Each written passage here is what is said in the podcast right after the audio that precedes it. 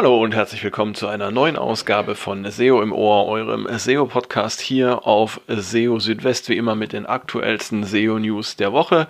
Und ja, in dieser Woche gibt es einige spannende Themen, über die wir berichten können. Zum einen wird Google die Page Experience ab Februar des nächsten Jahres auch auf dem Desktop zum äh, Ranking-Faktor machen. Dann gibt es zwei neue Kandidaten für die Google Core Web Vitals, die vielleicht demnächst äh, das Set der Core Web Vitals erweitern können.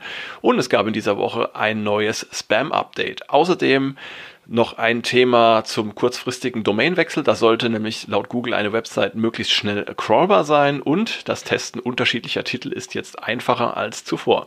All das in dieser Ausgabe von SEO im Ohr. Schön, dass ihr dabei seid. Ja, und fangen wir gleich mal an und zwar mit dem Page Experience Update. Das hat uns ja dieses Jahr schon äh, mehrfach beschäftigt. Äh, Stichwort Core Web Vitals. Die wurden ja mit dem Page Experience Update vom Juni zum Ranking-Faktor in der mobilen Suche. Das Update wurde von Juni bis Ende August, glaube ich, äh, nach und nach ausgerollt und ist jetzt praktisch fertig. Und ähm, ja, Google hatte ja schon vor einiger Zeit angekündigt, dass das äh, Page Experience Update beziehungsweise dass die Page Experience ähm, irgendwann auch auf dem Desktop zum Ranking-Faktor werden könnte. Und ja, das ist jetzt tatsächlich geplant. Es gibt auch einen festen Termin und zwar von Februar bis Ende März soll die Page Experience auch auf dem Desktop als Ranking-Faktor ausgerollt werden. Und äh, das bedeutet, die Core Web Vitals werden also auch auf dem Desktop zum Ranking-Faktor, aber nicht nur die Core Web Vitals, sondern auch HTTPS, ähm, der Verzicht auf äh, und der Verzicht auf störende Interstitials. Das einzige Kriterium, das auf dem Desktop äh, verständlicherweise nicht äh, zur Geltung kommen wird, der Page Experience, das ist die Mobilfreundlichkeit. Aber ansonsten gelten die gleichen Regeln und auch die gleichen Grenzwerte. Und ähm, ja, also insbesondere auch beim Thema Interstitials oder Pop-ups sollte darauf geachtet werden auf Desktop-Seiten, dass das dann eben zukünftig verstärkt zum Problem werden könnte. Ja, also ab Februar Page Experience auch auf dem Desktop Ranking-Faktor. Apropos Core Web Vitals und Page Experience. Äh, bisher bestanden die Core Web Vitals ja aus drei Kennzahlen, nämlich dem Largest Contentful Paint, dem First Input Delay und dem Cumulative Layout Shift. Jetzt gibt es aber möglicherweise ähm, dann bald eine Erweiterung und äh, zwar gibt es zwei Kandidaten für zusätzliche Kennzahlen, die äh, das Set von äh, den Core Web Vitals erweitern könnten. Und zwar sind das die Responsiveness und die Smoothness. Für diese beiden Kennzahlen sammelt Google gerade Feedback ein und ähm, ich erkläre euch mal ganz kurz, ganz grob auch, was es mit diesen beiden Kennzahlen auf sich hat. Also die Responsiveness kann quasi als eine Erweiterung des First Input Delays verstanden werden. Es geht also um die Reaktionsgeschwindigkeit einer Seite während der First Input Delay aber lediglich die Reaktionszeit einer Seite nach der ersten Nutzerinteraktion misst, geht die Responsiveness noch ein Stück weiter. Es soll die komplette Dauer eines Events von der initialen Nutzereingabe bis zum Zeitpunkt gemessen werden, zu dem alle Eventhändler geladen sind. Ähm, das klingt jetzt äh, relativ technisch.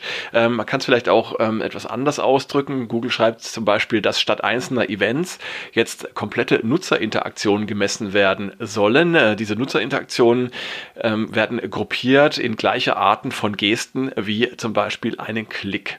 Und es werden aktuell zwei Ansätze geprüft.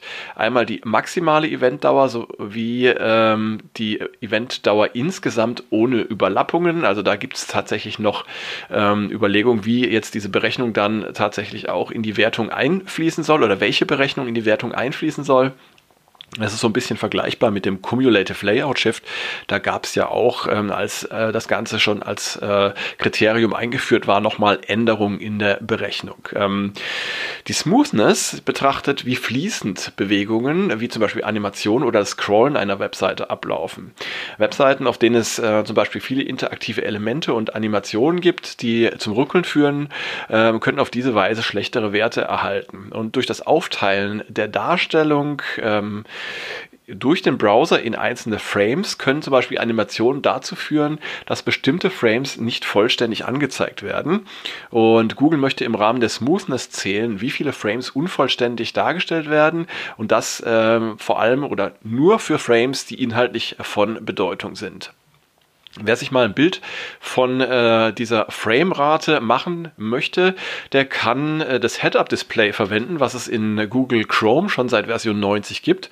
Und da ist bereits schon äh, seit einiger Zeit die Kennzahl oder die Anzahl ähm, äh, der nicht vollständig geladenen Frames, äh, der sogenannten Dropped Frames zu sehen. Ja, also ob und wann äh, diese beiden Kennzahlen dann und auch in welcher Form diese beiden Kennzahlen in die Core Web Vitals Eingang finden werden, werden. Das äh, bleibt abzuwarten, aber äh, es sind auf jeden Fall heiße Kandidaten, die man im Auge behalten sollte. Ja, und dann gab es diese Woche ein Update, und zwar das November Spam Update. Das äh, wurde einigermaßen überraschend in dieser Woche ausgerollt und es äh, reiht sich ein in eine äh, Gruppe ähnlicher Updates, die im Juni schon begonnen haben. Ähm, da gab es ja zwei dieser Spam-Updates und dann gab es im Juli nochmal ein Link-Spam-Update. Das muss man äh, ein bisschen auseinanderhalten. Das sind nämlich zwei unterschiedliche Arten von Updates. Der Start des November-Spam-Updates wurde jetzt gerade auf Twitter von Google äh, bekannt gegeben. Und das Ganze soll innerhalb einer Woche ausgerollt sein. Ähm, Ziel dieser Spam-Updates ist es einfach, den Anteil von Webspam in den Suchergebnissen möglichst gering zu halten. Google verweist dabei immer auf seine Webmaster-Richtlinien, in denen zum Beispiel Hinweise zur Qualität von Webseiten gegeben werden. Und ja, die Auswirkungen äh, der Spam-Updates im Juni, die waren ja relativ gering. Jetzt muss man mal abwarten, wie das sich entwickeln wird jetzt bei diesem Update. Aber ich glaube, auch da werden die Auswirkungen jetzt nicht besonders groß sein. Vor allem dann, wenn eure ähm, Seiten mit den äh, Google-Richtlinien in Einklang stehen. Jetzt kommen wir zum eher technischen Thema und zwar, wenn eine Website kurzfristig ähm, die Domain wechseln soll, also beim kurzfristigen Domainwechsel innerhalb weniger Tage, dann äh, sollte man darauf achten, dass Google die Website möglichst schnell crawlen kann. Ja, es kommt ja darauf an, dass ähm, wenn jetzt zum Beispiel Weiterleitungen eingerichtet sind von der alten auf die neue Domain, ähm, dass Google diese dann möglichst schnell erfassen kann. Ähm, ja, bei großen Websites mit vielen URLs kann das natürlich ziemlich lange dauern. Das heißt also, da wird es ohnehin äh, knapp werden innerhalb von wenigen Tagen.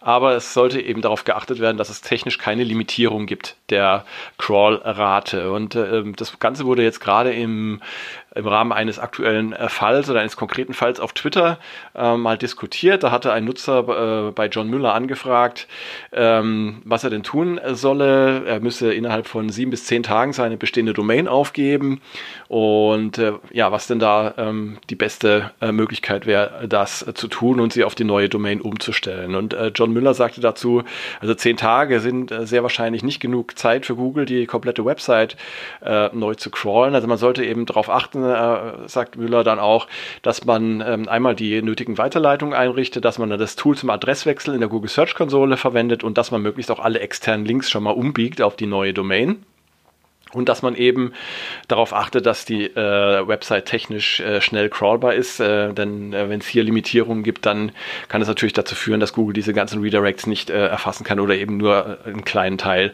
dieser Redirects. Darauf hinzuweisen ist auch noch, dass es natürlich sinnvoll ist, ähm, auch nach dem äh, Verlust einer Domain möglichst noch die Redirects irgendwie ähm, ja, aufrechtzuerhalten, äh, solange eben bis Google in der Lage war, alle URLs ja, zu crawlen bzw. alle Redirects zu erfassen.